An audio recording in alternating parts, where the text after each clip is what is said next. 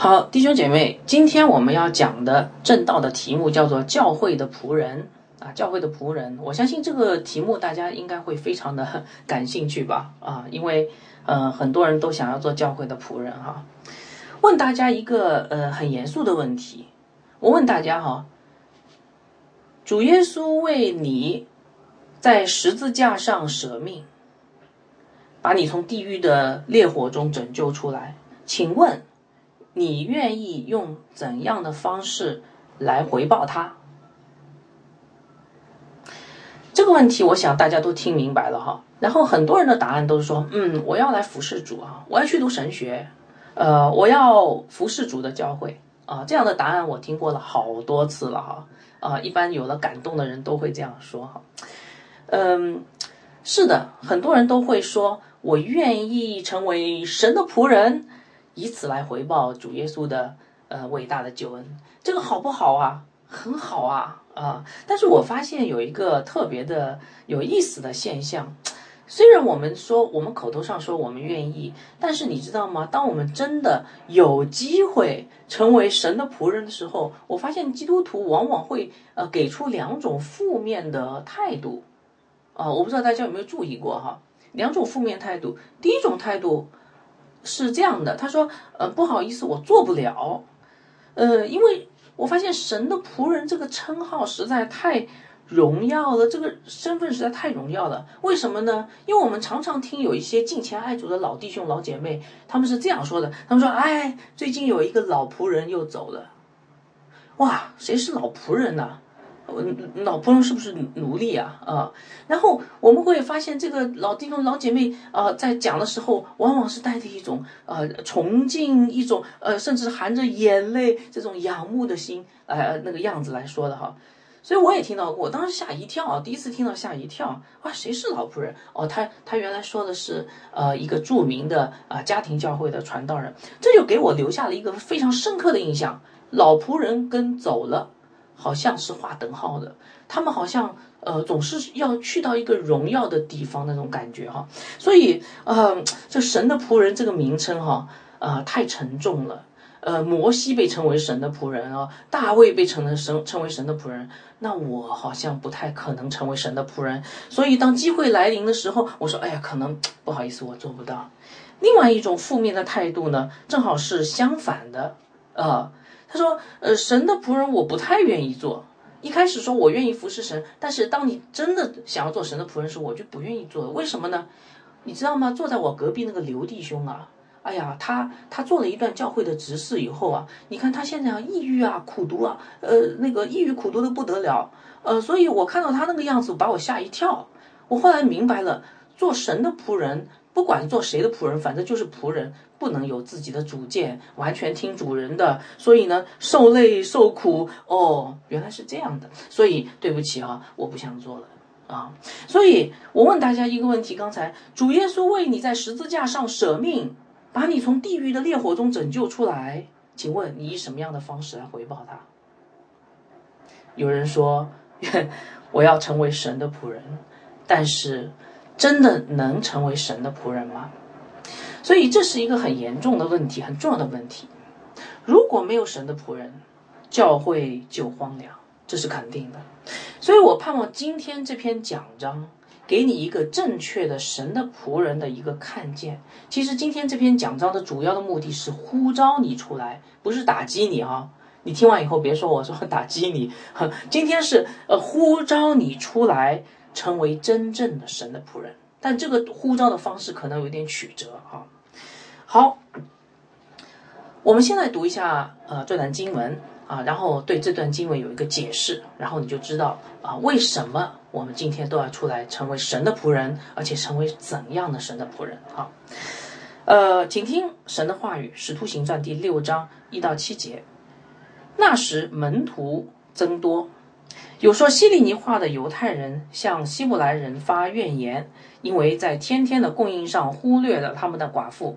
十二使徒叫众门徒来，对他们说：“我们撇下神的道去管理饭食，原是不合宜的。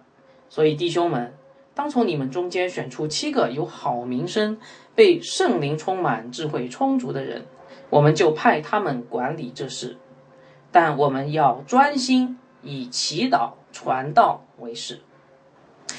大众都喜悦这话，就拣选了斯提凡，啊，乃是大有信心、圣灵充满的人；又拣选菲利，啊，伯罗哥罗、尼加挪、提门、巴米拿，并进犹太教的安提阿人尼格拉，叫他们站在使徒面前，使徒祷告了，就按手在他们头上。神的道兴旺起来，在耶路撒冷门徒数目加增的甚多，也有许多祭司信从了这道。感谢主的话语啊，这是非常美好的一段经文，非常简短，但是非常非常的呃有非常丰富的这个信息在里面啊。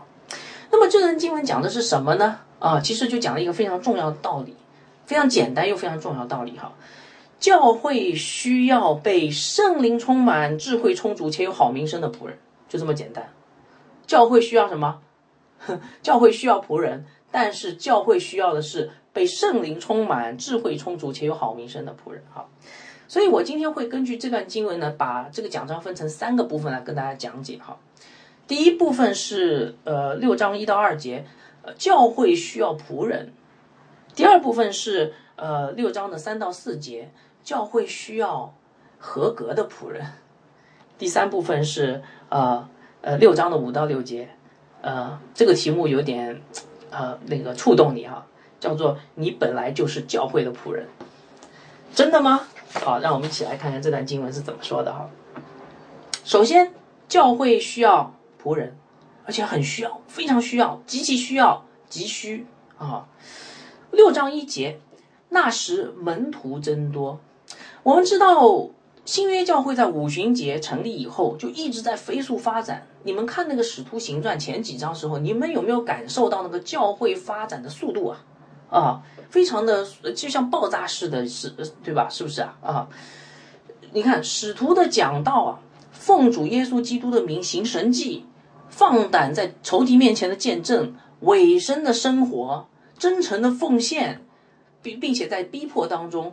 呃，对信仰的坚守啊，这些就是教会发展的非常重要的元素。今天有很多人在呃讨论教会成长学，哎，我们教会怎么样长大？我告诉你，呃，答案都在这里了啊。呃，使徒的讲道，呃，那个奉主耶稣基基督之名所行的大能神迹，然后放胆的见证，委身的生活，真诚的奉献，在逼迫中的对信仰的持守。这些就是教会非常重要的发展啊，但是你们同不同意这样的一个观点哈？发展必然带来问题，发展必然带来挑战，是不是啊？啊，在发展中必然遇到新的问题，我想教会也不例外啊。当教会人数增多的时候，问题就来了。那么这里谈到的耶路撒冷教会的问题是什么呢？我们发现说有说希利尼话的犹太人。向希伯来人发怨言，因为在天天的供应上啊，忽略了他们的寡妇。在这里，我想请大家想象一下，当时到底发生了什么啊？根据《使徒行传》前几章描述，当时的教会大概已经有上千人了。我们不能说是三千人哈，因为一开始有三千人信主，很有可能这些人当中有有很多人都回了自己的家乡啊。但是，呃，我们。最起码可以说，这个耶路撒冷教会大概有上千个信徒，对不对啊？而且人员结构相当的复杂了，应该，因为你看哈，有以前的跟从耶稣的门徒，有刚加入呃这个教会的本地人，对吧？耶路撒冷人，还有散居在全世界各地的呃这个犹太人，就是说希利尼话的这些犹太人，然后有男有女嘛，这里提到，然后肯定有老人，也有小孩，对不对？好。所以我问大家啊，这样一个教会，你想象想一想，到底应该怎么样去管理？我觉得管理应该很不容易的哦。而且你们还记得吗？这些人都怎么样？几千个人都住怎么样？吃住在一起嘛？他们把财产卖了都出吃住在一起。哇，一个几千人的大家庭啊，呃，比那个呃今天去福建客家围客家的那个土楼啊，呃里面的人还多啊。好，在这样的情况下，怨言难以避免。啊，终于产生了啊！什么怨言呢？是说希腊化的犹太人，这里指的就是散居在呃全世界各地的这些散呃散居的犹太人，他们回到耶路撒冷加入教会以后就不走了。像希伯来语的本地的犹太人啊，本地的人犹太人是说亚兰语、希伯来语的，对吧？发怨言，怨言什么呢？埋怨他们没有很好的去关怀那些说希腊话的寡妇。这个说希腊话寡妇哈，你们可以想象一下，其实就是那些很容易、最容易被人在教会里面忽视的人，是不是啊？语言又不太不怎不怎么通，又是寡妇，又是女的，对不对？那么出现这个怨言正不正常呢？我觉得很正常啊，因为一个健康的教会一定是多元的。有人说健康的教会一定是一色的，全都是 CEO，全都是呃那个穷困人，不是健康的教会应该是多元的哈，有男有女，有老人有小孩，有贫穷的有富足的，对吧？好，所以当这样的教会人数多起来的时候，人与人之间的问题就一定会暴露出来。我总我总结了一下，大概当时。耶路撒冷的教会大概有三种问题哈，第一，语言上的障碍，希腊话和希伯来语，对不对？语言不太通，沟通上有问题。第二，性别上的障碍，这个男的跟女的好像彼此之间，呃，在教会里面还是有一点界限的。呃，还有文化上的不同，希腊语的说希腊语的这个犹太人，他们从小在希腊语的环境当中长大。跟当地的犹太人不一样，所以语言上的不同、性别上的不同，还有文化上的差异，这些会导致人与人之间的问题会暴露出来。因为我们都是不完美的人哈。今天有没有这样的问题啊？也有的。呃，我不知道你们同不同意，湖北人跟湖南人就不太一样，吃的东西都不太一样啊。广东人跟广西人也不太一样，山东人跟山西人。好像也不一样，山东人吃大葱，山西人喝醋的。好，所以教会里面，呃，人多了就会产生怨言，这是很合理的。但是我们要小心哦，这些怨言如果不处理好的话，很有可能会导致教会分裂。你们记得在读出埃及记的时候，民数记的时候，那个以旧约以色列人的最主要的悖逆的。呃，那个行为是什么？在旷野里面发怨言，对吧？然后后来神怎么惩罚他们？神让他们全部都倒闭旷野了啊！所以怨言不处理好，教会要分裂。好，这时候我们看到啊，使徒们就开始行动了啊！我们继续往下看，作为教会的领袖，使徒们要来解决问题。好，六章二节哈，我们一起看。呃，十二使徒叫众门徒来对他们说。我们撇下神的道去管理范史原是不可以的，所以弟兄们，当从你们中间选出七个有好名声、被圣灵充满、智慧充足的人，我们就派他们管理这事。但我们要以要专心以祈祷传道为事啊。这段经文是很有名的一段经文，因为这段经文常被引用来佐证教会的执事选举啊。教会的执事怎么产生的？选举产生的。为什么选举产生的？因为这里说了，那个初代教会，神让我们看到一个模式，就是执事选举产生。不过有人说，哎，你从哪里可以看到这个跟执事有关啊？我看了老半天，第这这一段经文，你刚才读的时候，我仔细听了，没有执事这个词啊。好，这个地方我要解释一下，解释完以后，我们才能够继续往下走啊。呃，这段经文确实是讲执事的。呃，关键词在哪里呢？关键词就是那个管理范式是那个关键词。好，我要解释一下管理范式是什么意思哈。管理范式就是执事的工作。管理范式，如果你有英文，呃，圣经比较直译的英文圣经哈，你可以知道它的直接的翻译叫做伺候桌子。管理是伺候，呃，伺候就是服侍嘛，伺候。呃，范式叫桌子，伺候桌子的人。啊，在桌子上伺候的人，在桌子边上伺候的人，大家可以理解吧？啊，伺候是不是奴隶的工作，奴仆的工作？是啊，主人在吃饭的时候，仆人在干什么？在桌子边上伺候着。那这个叫做管理饭食啊。这个词在其他的经文里面也被翻译成服侍或者是指使啊。呃，提摩太前书。呃，三章十节，我查了一下，大概有十几处这个词出现了十几处哈。呃，提摩太前书三章十节，这等人也要先受试验，若没有可责之处，然后可以叫他们做执事。这个执事在原文就跟那个管理范式的管理是一模一样的词哈。所以执事就是伺候人的哦，所以做执事服侍教会，做执事服侍教会，弟兄姐妹，你们想的是什么？是不是那个高高在上？是不是拥有财政大权？是不是可以指手画脚？不，做执事服侍教会，就是用奴隶的身份去伺候弟兄姐妹啊。所以我告诉大家啊，呃，有一个很呃明显的一个特征，在举行爱宴的时候，谁先吃？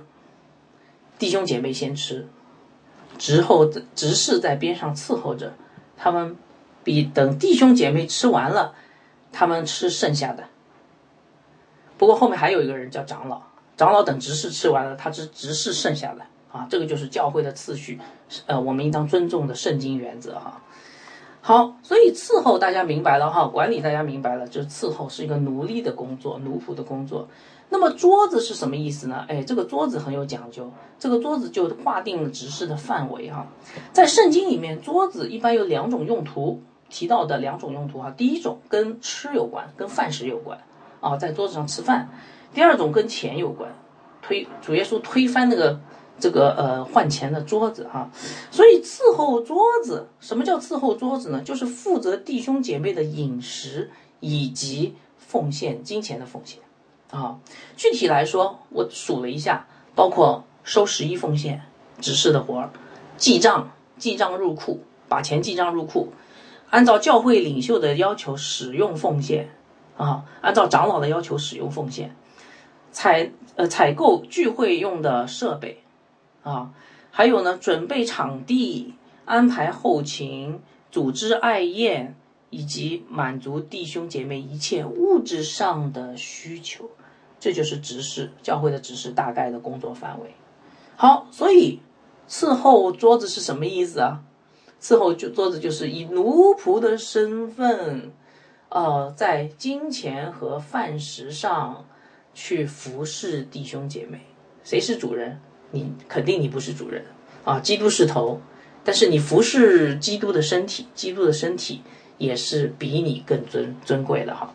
所以这个就是做执事的一个呃非常重要的一个特征啊，不不能够想着我们是做知识是一个啊非常荣耀，然后啊可以呃这个呃有大有权柄呃的这样的一个高高在上的位置哈，它是一个非常卑微的低微的一个位置啊，当然也是很荣耀的。好。那么，为什么需要管理饭食呢？教会为什么要管理饭食啊？教会为什么需要有这些人呢？有人说人多了要吃啊，对，没错。但是我告诉大家，使徒们的回答不是这样的啊。使徒们给了一个理由，他们说他们不希望撇下神的道。哦，这什么意思哈？你看，呃，我们来，我们再来看六章，这是第几节？六章，呃，六章的。呃，这是我们撇下神的道，这是六章二节，对吧？我们来看六章二节，他他们说我们撇下神的道去管理饭食，原是不合宜的啊。这个话有点让人呃不能够理解了哈，尤其是如果你刚进教会，你说这个不太明白，为什么这些？使使徒们，使徒们不是呃神的仆人吗？使徒们为什么不能管理饭食？使徒们为什么不能够在外面订爱宴？使徒们为什么不能够做些呃执事的工作呢？难道弟兄姐妹组织爱宴就是撇下神的道吗？这个话好像有点重啊啊！而且有人说，哎不对，我们组织爱宴其实是彰显神的道哎，你们想过没有？我们组织爱宴。让弟兄姐妹看到我们的爱，让没有信主人看到在爱宴当中看到基督的恩典，不是彰显神的道？难道传道人不应该去这样活出神的道吗？所以这句话我们要好好想一想哈。其实我跟大家介绍一下，呃，如果你知道这个传道人的生活，呃，你大家大概就可以理解了哈。呃，有有很多人认为传道人是只是星期天上班的，星期一到六都放假，呃，这个完全错的啊。呃，因为传道人为了星期天那一个小时的讲道以及整个的敬拜过程，他要付出的时间基本上是半个星期啊，他要付出半个星期。比如说我这篇讲道，我要付出的时间大概是呃十五到二十个小时，才能够真正抓住神的道。我这个十五到二十个小时里面，很多都是祷告和默想。呃，我上次跟大家分享过了哈，星期五的时候，呃，就是呃，到了星期五五点钟的时候，我才终于搞明白这篇道应该怎么讲。前面花了很多时间默想准备，到了星期五晚上我才搞明白，然后呃，星期六的时候才开始写，一直写到星期天，呃，一直写到星期六晚上。啊，终于可以搞完了哈。好，所以呃，传道人的生活时间很紧张，因为他的脑子基本上全部在这个神的话语里面转啊转啊转，希望把神的话语剖开解开，然后能够喂养到弟兄姐妹的生命。哈，他要研读、默想、祷告、写讲章，然后再讲啊，大概是这样的一个过程。呃，可是准备饭食就是完全另外一个工种，大家可以理解吗？啊。有人说一个人不能打两份工啊，呃，你可以打两份类似的工，但是你不不能打两份完全不一样的工，因为你的脑子要分裂了哈。所以，当我们如果你真的让传道人去管理饭食，又让他讲道呢，他会很分心，他效率很低的。本来二十小时能够写出来讲章，他可能四十小时都写不出来，因为他总是被打扰，总是分心，他需要很大一块内存存在这里，等他的数据信息量上载到一半时候被打扰了。然后没了，然后下次再来聚集整个的信息要进行整整合运算的时候，突然间又被打扰又没了啊！所以我很呃我很怜悯那些家里面很多小小孩的传道人啊，他们是很不容易的，求主保守啊！所以我我跟大家说，传道人的生活大概是就是这样的啊。前段时间我给诚心小家在订爱宴，呃，星期天早晨的时候，呃那个。讲到讲到一半，呃，那个这个餐厅的人打电话了，我摁掉又打，摁掉又打，摁掉又打。后来我心里面实在焦急，为什么呢？因为他是不是要把这个场地取消了？所以我赶紧撇下神的道去接这个电话。他说：“哎，对不起啊，你要不要换个房间？”把我气得要命。我是严肃的，我告诉你们，呃，我们决定不再去那家店了，因为他们。影响天上的敬拜是一定要遭咒诅的，真的。我们这个敬拜是天上的敬拜，谁要影响了天上的敬拜，一定会遭咒诅的啊！所以，呃，这就是为什么传呃使徒们说，我们撇下神的道去管理范食是不合一的。这就是为什么教会需要有执事啊！大家明白吧？好，所以这段经文讲到这里，到告诉我们什么道理啊？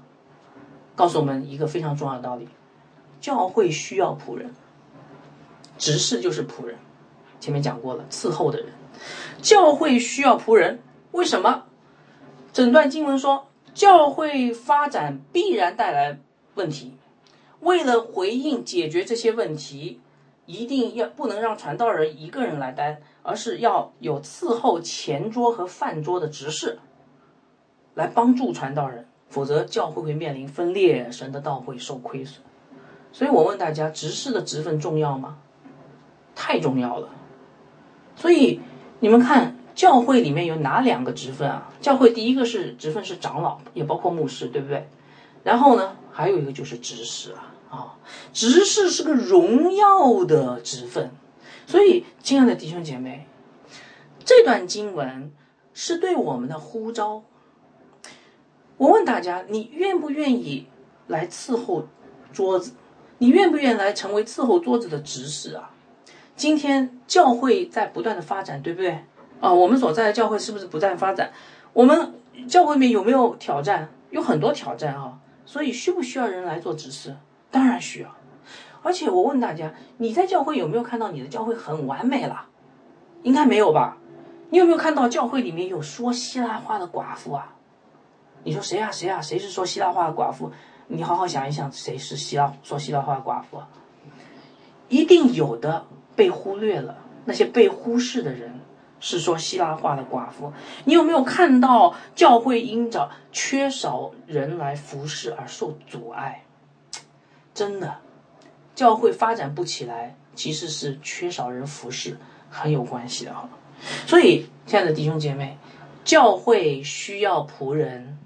教会神呼召我们成为他的仆人，这就是这两节经文让我们看到一个非常神圣的呼召。好，这是奖章的第一部分。接下来我们讲奖章的第二部分，叫做教会仆人的资质，或者说神所要的，教会所要的是合格的仆人哈。讲完教会的需求，我们来谈谈仆人资质，因为仆人资质很重要。那么为什么呢？因为在教会里面哈，我们常常看到有一些弟兄姐妹呢，一谈到服饰呢，他们就很热心啊。我不知道你们有没有这种感受哈，或者你就是一个很热心服饰的人哈。一谈服饰，好好好好，很热心。但是我给大家一个用爱心说诚实话啊，热心不代表合格，好吧？啊，热心不代表合格哈。有人很热心想要服侍，但是他不见得是合格的服侍者哈。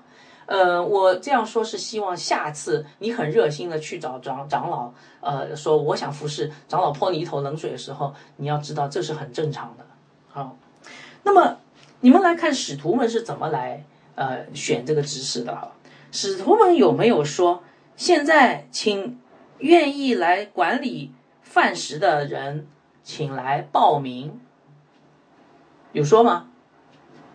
有没有说？啊哎，我我再说一遍哈，哎，请问，我那个热心不代表合格哈，呃，你们看这节这段经文，执事们有没有呃，使徒们有没有说，弟兄姐妹们，弟兄们，请愿意来管理饭食的人，有心愿来管理饭食的人来报名，有吗？没有吧，对不对？他们怎么说的？弟兄们，当从你们当中选出七个有好名声。被圣灵充满、智慧充足的人，我就派他们，我们就派他们管理这事。哦，这个概念差别很大哦。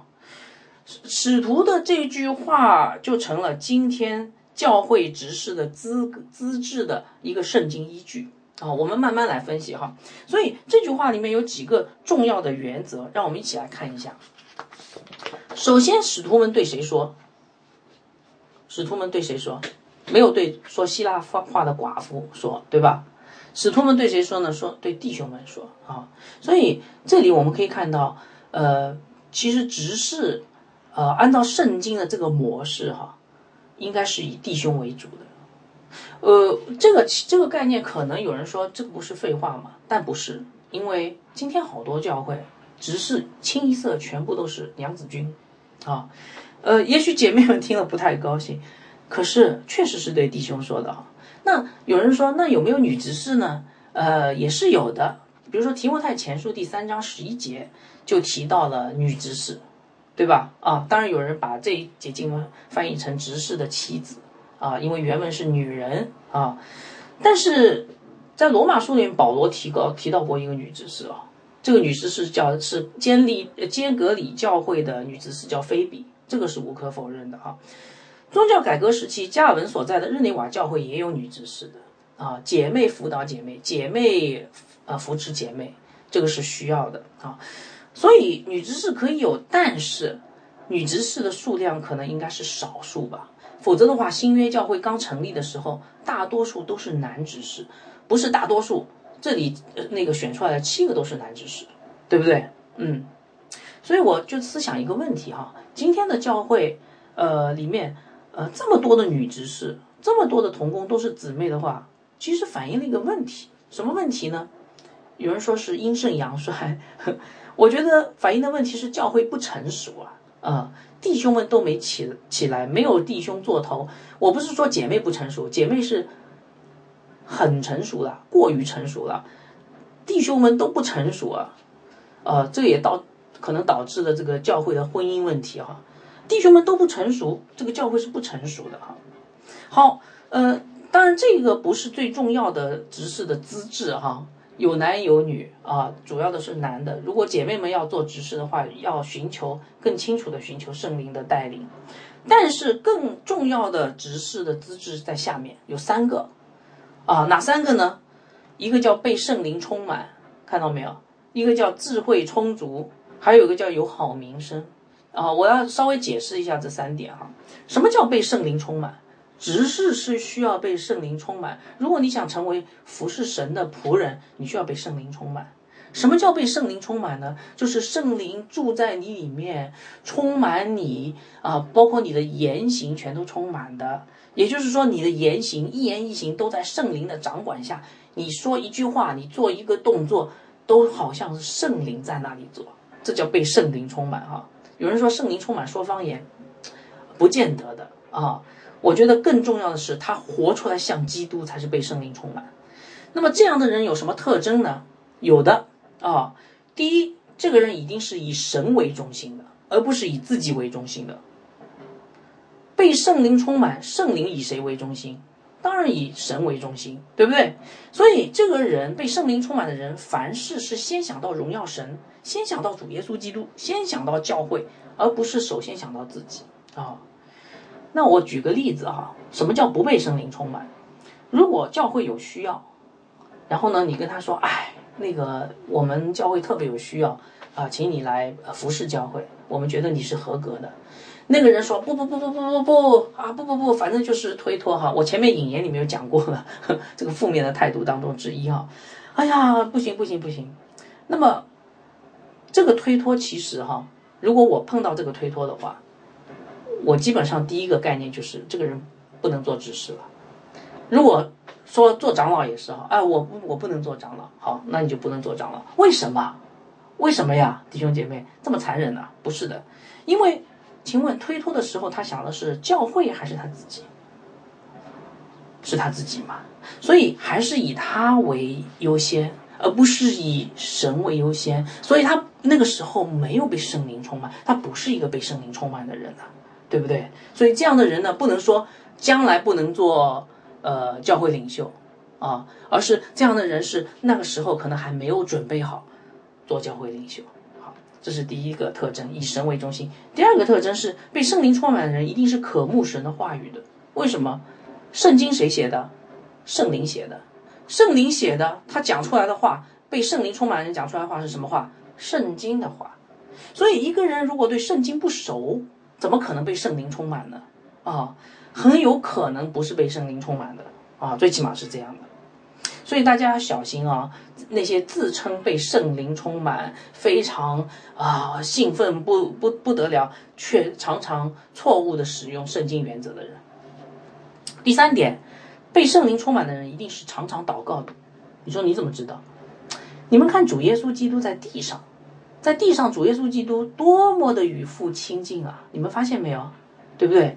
这叫三位一体的三个位格，彼此之间是非常美好的团契相交的。那我问你，圣灵是不是应该也和天父跟圣子很亲近？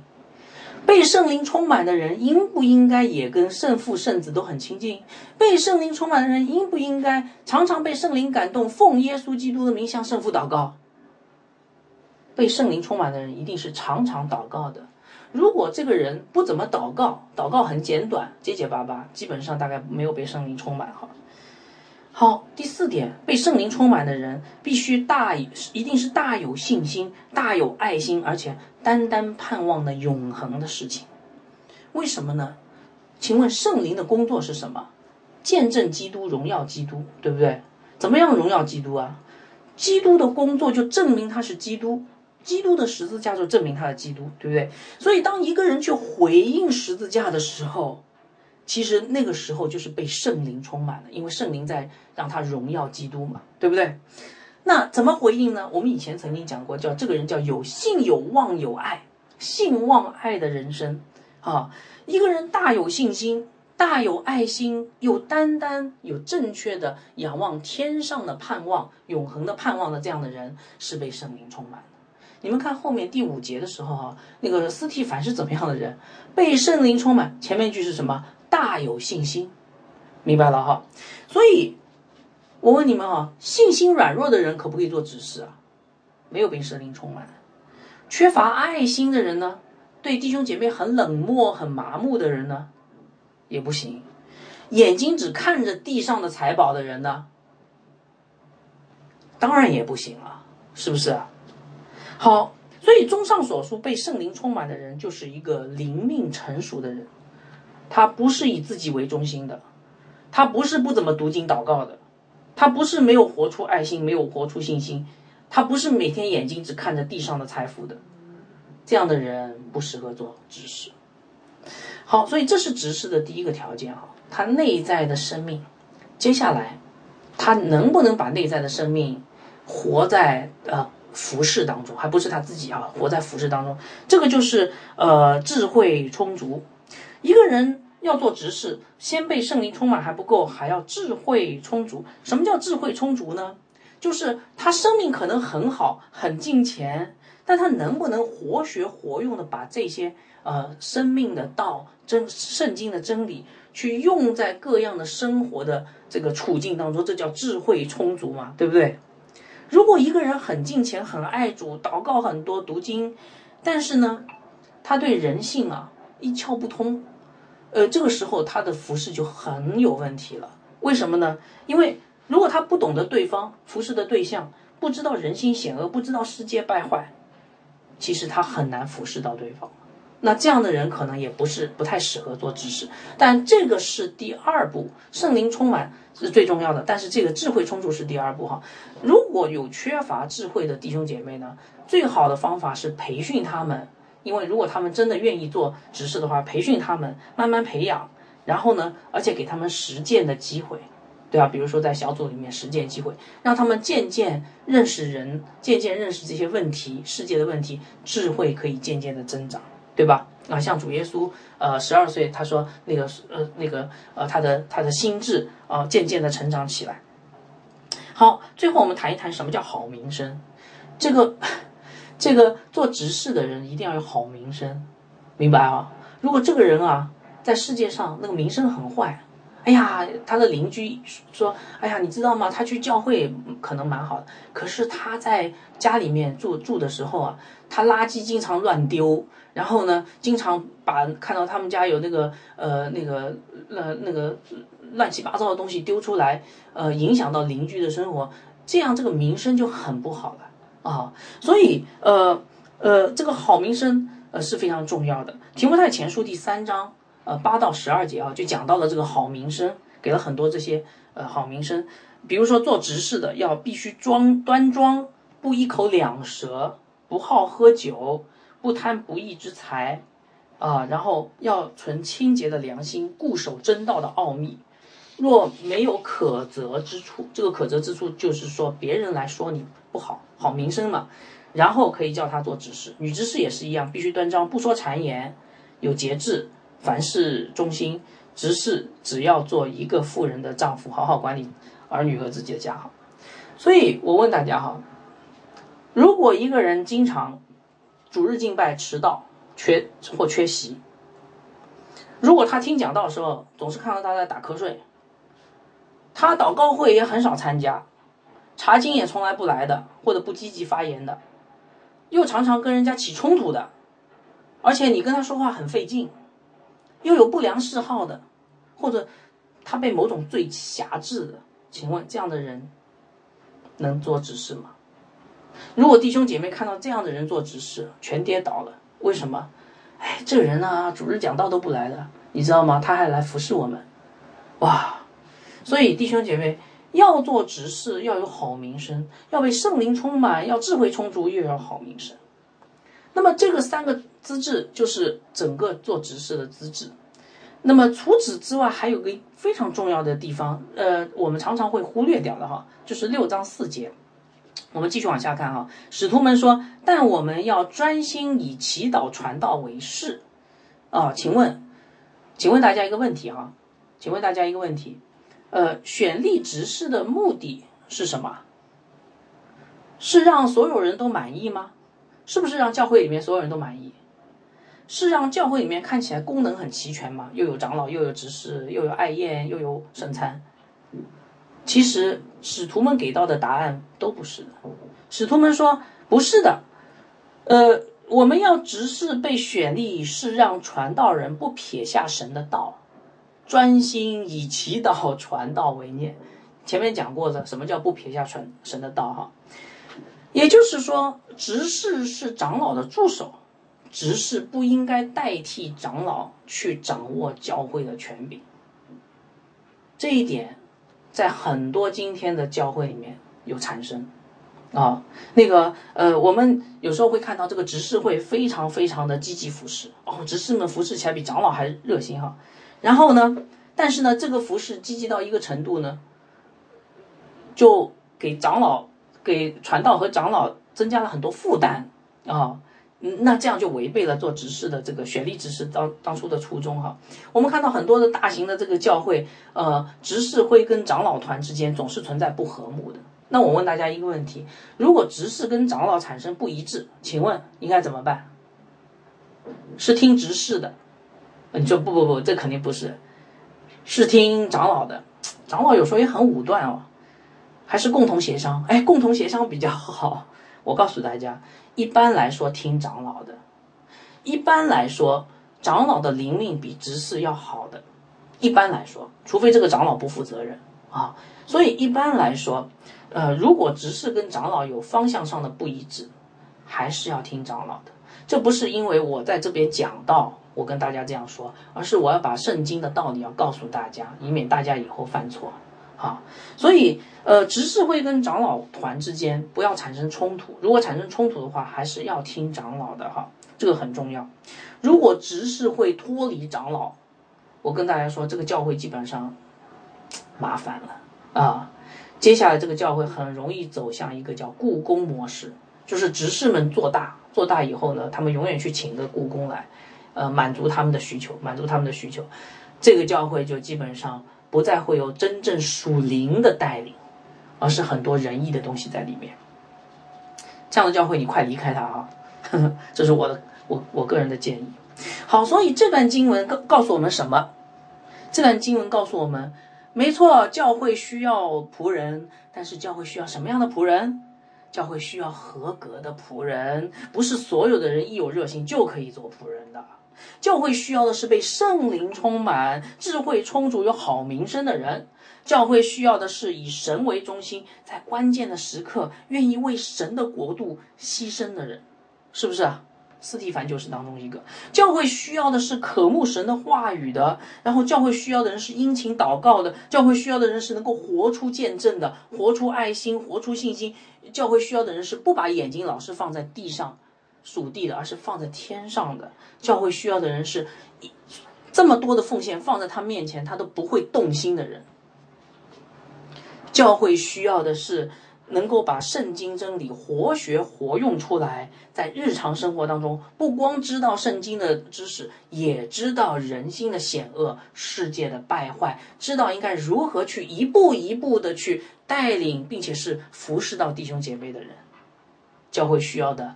不是单靠自己的小聪明，而是被属灵的智慧充满的人。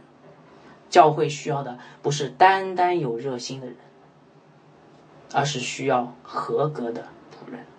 所以弟兄姐妹，我讲到这里，你有没有发现，其实这段圣经呼召我们成为，呃，不是不是呼召我们成为教会仆人这么简单，是呼召我们成为合格的仆人。大家明白吗？那请问，你觉得你现在合不合格？按照刚才我讲的这么细，一点一点分析下来，你觉得你合不合格？你说不合格，OK？所以我不能做仆人，是吗？好，所以请你们好好想一想哈，我们合格吗？那真的刚才说那不合格又怎么样呢？是不是我就真的不能做了呢？好，接下来我要讲奖章的第三部分，不合格，你要变成合格。因为你本来就是神的仆人。好，我们继续往下看哈，你没得逃了哈。教会需要仆人，在教会需要的是合格的仆人。但是我们会发现有两种人不合格的人经常出现在执事的选举当中。第一种人就是还没有经过什么祷告啊，呃，然后就自告奋勇跑上来跟大家说：“我我愿意做执事。”哦，另外一种人呢是大家觉得嗯这个人很合适，这个人莫非他莫属了。啊！但是他说不不不不不，呃，不是我，不是我，我还没有准备好，大家不要找我。这两种人其实我觉得都不是合适做神的仆人。为什么呢？因为自告奋勇的人和推脱的人，他们心里其实主要的还都是他们自己，对不对？那被圣灵充满的人是怎么样呢？是主要的是教会的需要，神的神的呼召。所以六章五节哈，你们来看，大众都喜悦这话。就选了斯提凡，乃是大有信心、圣灵充满的人。前面有提过啊，教会选举执事，这按照这段经文有没有报名程序啊？好像没有报名程序哦。那今天为什么教会呃选执事要报名呢？因为我们的软弱，因为很多人被选了以后他不干了，呃，教会的软弱，因为选的人本身灵命也不怎么好，所以呢加个报名程序，然后稍微综合一下。但是报名不是原则，也就是说，教会看一个人是不是可以做执事，或者你是不是应该做执事，不是你靠你自己的个人的人的意愿，而是神的呼召啊。所以初代教会选执事没有全强调报名，没有强调个人意愿，而是看的是教会的需要啊，对不对？一个合格的仆人。总是以教会的需要为优先考虑的。好，这节经文让我们看到教会是怎么选执事的哈，给我们非常重要的一个看见。我来给大家讲一下。首先，初代教会选出了一个人叫斯提凡哈，他们认为斯提凡是大有信心、被圣灵充满的人。我们会发现，好像教会选执事分了两步，就是第一步就是大家都认同斯提凡这个人。然后呢，确定这个人以后，又确定其他人，对不对？那么教会为什么选斯提凡呢？你们觉得斯提教会初代教会的弟兄姐妹有没有智慧啊？哎，我觉得非常有智慧，非常有眼光啊，是不是啊？因为到了使徒行传第七章，请问这个斯提凡做了什么事儿？斯提凡整个的使徒行传第七章就在讲斯提凡殉道，对不对？整个的使徒行传当中。主要讲两个人，一个叫彼得，一个叫保罗。啊，有人把那个《使徒行传》称为叫《圣灵行传》，《圣灵行传》下面又分成保彼得行传和保罗行传，一个是犹太人的使徒，一个是外邦人的使徒哈。但是这个斯提凡哈，描述斯提凡的经文这个具体程度，就仅次于彼得和保罗。这个人太重要了，因为他是教会历史上新约教会历史上第一个殉道者。所以我问大家。你们觉得初代教会的弟兄姐妹选执事有没有眼光啊？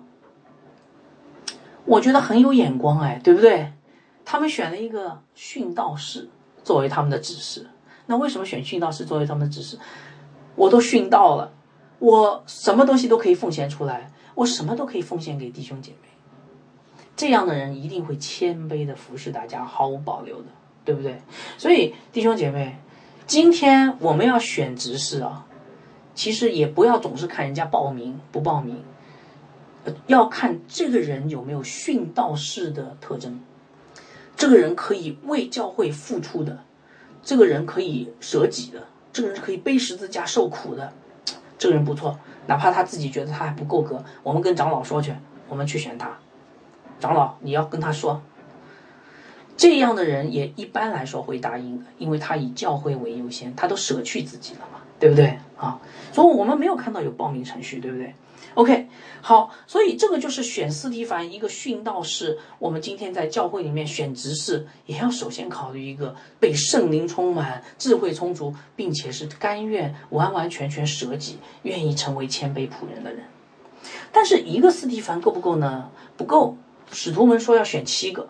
所以接下来会中又选了六个啊，这六个人哈，六章五节下半段又拣选了菲利、伯呃呃那个伯罗哥罗、呃尼加挪、提门、巴米拿，并且呃犹太教的呃安提亚人呃尼格拉，哎这个名字读起来有点有点拗口啊，为什么拗口？因为这些都是希腊人名字，是不是啊？所以你看哈，呃在这里我们看到一个选执事的一个呃一个条件。啊，或者是一个原则，就是说这些执事是从哪里产生的？是从弟兄姐妹当中产生的，而不是外聘的，对不对？不是专业的，他们是家人，他们是被圣灵充满、智慧充足的家人啊。那么这个执事的数量有几个呢？有七。我们知道七是代表一个完全的数字啊。执事的数字其实是根据教会需要来定的，教会到底需要多少人？所以呢，执事就需要几个啊？七是代表一个完全，完全满足弟兄姐妹一切的需物质上的需要。好，那么最后我我要谈一谈，就是这个执事的排名哦。你们看，你们来看看这个执事是怎么排名的。哦，前面讲了斯蒂凡，接下来呢，第二个就是菲利。哎，菲利大家知道是谁吗？你读使徒行传后面，你就会发现原来菲利就是那个给呃伊索比亚或者说埃塞俄比亚那个太监传福音，给那个太监受施洗的人。所以执事也有施洗的资格，好像是吧？哈，如果呃那个牧师不在，找治理长老；治理长老不在，找执事，执事也能受洗啊。好，所以你看这个这个人叫传福音的腓力。那么为什么教会呃那个陆家在写的时候把这两个人，或者说当时的教会要去这样来把这两个人排在前面？一个是斯蒂凡殉道士，一个是大有热心的传福音的菲利。为什么？这就是神要启示我们的原则啊，对不对？执事首先灵命要好，执事首先圣经要熟，执事首先是一个常常亲近主的人。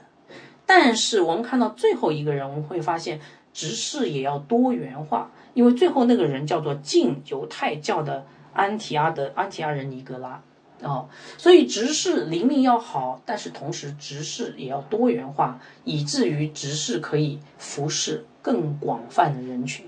大家明白了哈？好，等到众众会众选出七个执事以后，接下来做什么？啊，六章六节，案例仪式，对不对？叫他们站在使徒面前，使徒祷告了，就按手在他们头上。为什么搞这么正式啊，弟兄姐妹？想过没有？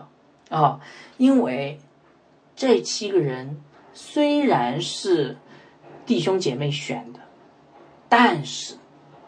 他们必须经过基督的认可，最终是基督委派的，明白吗？我跟大家说一一个非常重要的事情：教会绝对不要搞群众运动，因为群众运动是仁义的运动。教会不要满足群众运动，尤其是长老不要附和。你们记得以前旧约有一个群众运动，选王。他们选了一个扫罗王，然后按照仁义选的扫罗王是非常不符合呃神的心意的，所以神后来选的是大卫。大卫不是神人选的哦，是神选的，对不对？然后通过这个战胜歌利亚来印证的。所以呃，执事为什么要搞案例程序？因为执事不是群众运动，选举执事不是群众运动，选举执事是神委派的。这个非常重要。好，最后七个执事被选立了，那么最后教会就很兴旺。我们来看六章七节，神的道兴旺起来，在耶路撒冷门徒数量增呃加增的甚多，也有许多祭司啊信从了这道。祭司信主不容易的，因为为什么？祭司杀都干人，对吧？祭司他们本来不相信死人复活的，现在相信耶稣基督从死里复活，而且他们本来是逼迫教会的。跟这个定耶稣十字架是有份的，好，这样的人也来信主了。所以我问大家啊，当这个执事能够很好的履行执事的职责的时候，教会会怎样？教会会很兴旺，是吗？对，好，那有人说教会为什么会很兴旺？为什么？有人说是因为执事会干得太好了，哎，又不是。好，我们来看为什么教会兴旺，是因为神的道。因为传道人被解放出来，他们可以去专心的去传讲神的道。他的一篇讲章可以打动更多的人，他的一篇讲章不再是呃那个急急忙忙写出来，而是蛮有充裕的时间祷告，以至于更多的人可以得着。啊，神的道是神的道在改变我们，但是呃这个传道的过程当中，执事的工作极为重要。好，所以这段圣经告诉我们什么呢？呃，第第一到第二节我们看到教会需要仆人，第三到第四节我们看到教会需要合格的仆人。那么这一段圣经告诉我们呢什么呢？其实这段圣经告诉我们一个警告，什么警告呢？你本来是教会的仆人，应该是好。你说从哪里看出来这个这个警告啊？请大家看一看这两节经文，呃，这三节经文告诉我们什么现象？初代教会有没有成功的选了七个执事？有吗？有的。那你反观一下今天我们的教会，我们有没有选出七个被圣灵充满、大有能力、智慧充足，也且有好名声的弟兄？没有。怎么会有这么大的差异呀？为什么呀？为什么这么大的差异？请问？因为教会荒凉啊！因为教会的灵命不够啊！是不是啊？因为教会虽然表面上人丁兴旺，可是真正能服侍的人几乎是零啊。我跟大家说啊，呃，大教会模式往往会呃那个隐藏掉教会的虚弱，因为一个小团队就服侍上万人，但是这个不代表教会的健壮。什么叫教会的健壮？什么是一个健壮的教会？这个教会里面大部分的人都是可以出来服侍的，被圣灵充满的人，这叫教会的健壮。我们教会呢，好虚弱啊，几乎没有一个人啊。除了那个人在呃那个经常出现在这个呃那两个经常出现在这个屏幕上的人以外，好像嗯其他的人都觉得说还是有待考虑的。所以这个时候我们真的是要好好想一想，这段圣经到底反照出什么东西来？反照出我们今天的教会是何等的荒凉。那我问大家一个问题：怎么造成的？你说是传道人造成的，我同意。但是我觉得，你弟兄姐妹也有完全的责任。为什么这样说哈？我给大家讲一个呃，这个呃，约翰福音里面一段圣经啊。你们记得主耶稣基督在被钉十字架之前，他做了什么事情吗？他给门徒洗脚，是不是啊？啊，我记得那段圣经，我印象特别深。主耶稣给门徒洗脚，然后他脱了衣服，束上一根毛巾，然后呢？把水倒在盆里，你看啊，圣经非常清晰的在记录这些细节啊。然后呢，蹲下身子给每一个门徒洗脚，用毛巾擦干他们的脚。碰到彼得，彼得不不不愿意了，对不对啊？还跟主发生了一些呃争执。而且我们会发现，呃，在这个十二个门徒当中，还有个犹大，因为耶稣说你们当中不都是干净的啊？犹大就是。主耶稣明知道他要卖他，还给他洗脚啊！所以你你有没有你们有没有看到主耶稣洗脚？这个代表了什么？主的谦卑，主是何等的谦卑啊！弟兄姐妹，他竟然成为我们的奴仆，对不对？啊，他本有神的形象，却成了奴仆的样式，然后最后死在十字架上。那么，等主耶稣给门徒们洗完脚以后，主耶稣跟他们说了什么话？那这段话我给大家读一下啊，仔细听着。约翰福音第十三章十二到十五节，主耶稣说：“我向你们所做的，你们明白吗？你们称呼我夫子，称呼我主，你们说的不错。我本来是，我是你们的主，你们的夫子，尚且洗你们的脚，你们也要彼此洗脚。我给你们做了榜样，叫你们照着我向你们所做的去做。好，我问大家。”主耶稣说：“让我们作为门徒的人跟从他，照着他所做的谦卑到底的奴仆的样子去做。请问是不是做教会的仆人？当然是，是不是啊？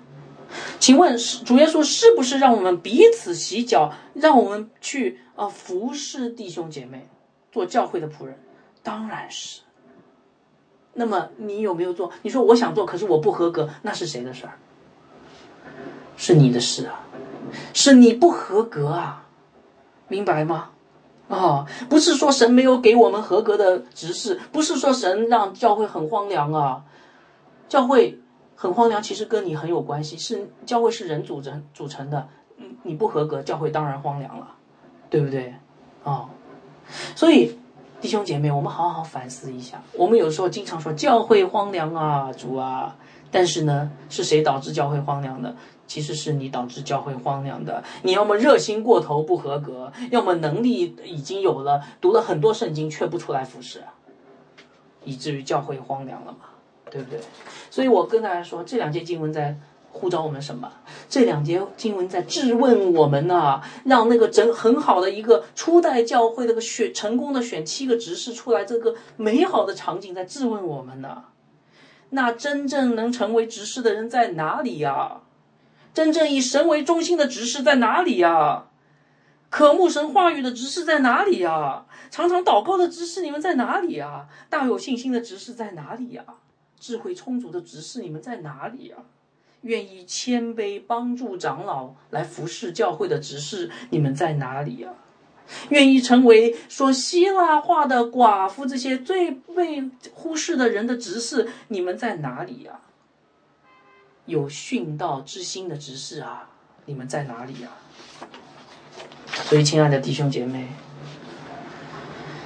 啊，十字架的救赎本来要应该换换来一个一个又一个被圣灵充满、智慧充足的、有好名声的教会仆人。你本来应该是其中之一，但是你合格吗？所以，亲爱的弟兄姐妹，让我们不要再逃避神的话语啊，好好反思我们。我们要不就热心过头，要么就能力太大却不不愿意出来。你想想，你是哪一种？哪一种都不是符合圣经的要求的。当你真的看见教会的需求，当你真的成为一个以神为中心的人，当你真的被圣灵充满，去愿意去跟从耶稣基督背十字架的话，我相信那个时候你对服侍的态度就会改变了。求主帮助你。我们做一个祷告结束。阿爸父啊，主啊，帮助我们，让我们成为合格的教会的仆人，让我们的热心转化为被智圣灵充满、智慧充足的样式，让我们真的知道教会荒凉跟我们有关，让我们真的知道我们需要改变，我们需要成为。撇下一切，跟从主耶稣，背起十字架的人，帮助我们，圣灵，求你亲自的带领我们，祷告奉主的名，阿门。